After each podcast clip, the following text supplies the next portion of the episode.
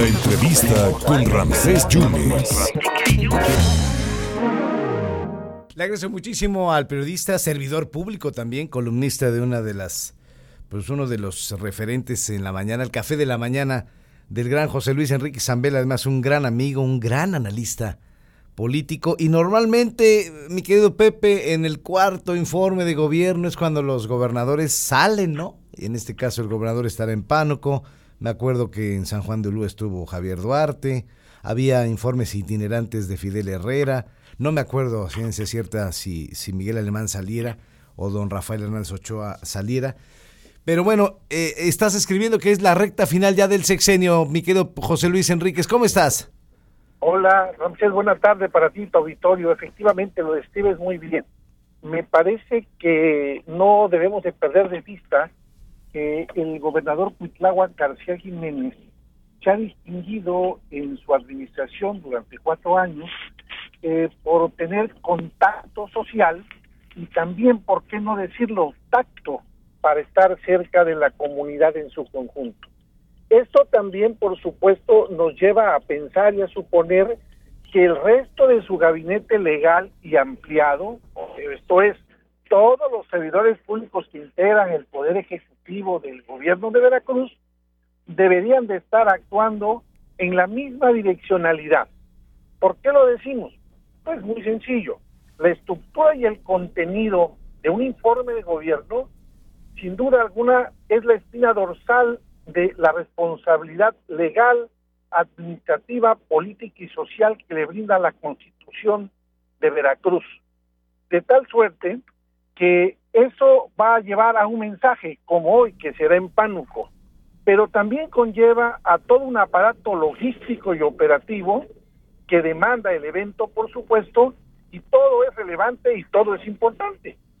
Pero los temas relativos y sustantivos son las finanzas públicas que implican ingresos, egresos, así como el desarrollo social, económico, medio ambiente, protección civil, todo lo que engloba la administración en su conjunto del gobierno de Veracruz.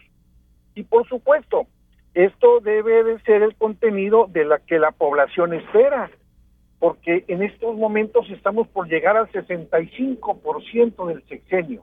Esto es, estamos casi entrando a la recta final del mandato de don Tláhuac García.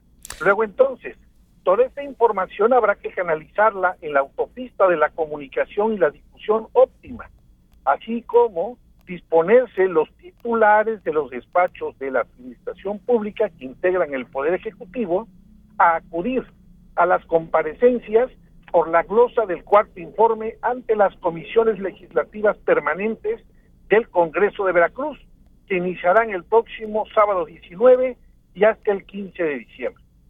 Después de la pasarela en Los Berros, por las guardias septembrinas, ahora viene la visita al Palacio Legislativo de todos los titulares del país. Luego entonces, entre las celebraciones propias de los avances de cuatro años de gobierno, ahora deberán de pasar a pensar, deberán de pasar a pensar cuando menos todos los servidores públicos que integran el gabinete del gobernador Chihuahua García, que tienen que entrar al quinto año de gobierno, esto es, implica hablar de precierres de la administración pública.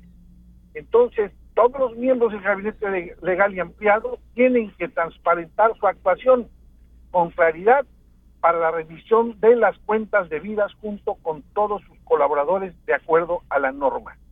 Creo que uno de los principales y los más relevantes objetivos de la transparencia y la rendición de cuentas es la generación de confianza ciudadana.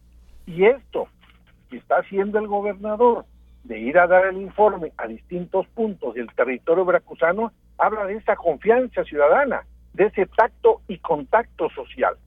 Y obviamente sus colaboradores están obligados a evitar un mal humor social de la comunidad para que eso no resulte contrario en el termómetro para el devenir, esto es, en el 2024. Habremos, habremos de ver como sociedad en su conjunto si personas y organismos han cumplido con seriedad, con plena cabalidad y responsabilidad en términos de la transparencia y la confianza depositada en ellos, para que haya al final de la mejor rendición de cuentas y que ésta se cumpla en sus tres fases, diagonal, horizontal y vertical. Es cuanto, querido amigo. Mi querido Buenas Pepe, tardes. te mando un abrazo y muchas gracias. Ya quisiera cerrar contigo eh, un segundo más porque tú organizaste varios informes de, de- de gobierno. Tú estuviste en acción social. Es una tarea que pues muchos no nos damos cuenta, pero es una tarea de, de semanas atrás, ¿no? Es lo que no se ve, pero lo que se siente. Realmente son los niños héroes. Así les llamé a todos los compañeros, amigos y colaboradores que me hicieron el favor de ayudarme en aquel sexenio con el gobernador Miguel Alemán. Sí. Y efectivamente, todo lo que no vemos atrás del telón es todo un ejército de personas que, por supuesto, son pilares y soldados fundamentales de la tarea que vemos luzca, en este caso con el gobernador Cuitlahuac García. Te mando un abrazo, Pepe. Muchas gracias por tu generosidad. Gracias. Yo los cuide, chao. Muchas gracias al periodista y también al servidor público José Luis Enríquez Ambel.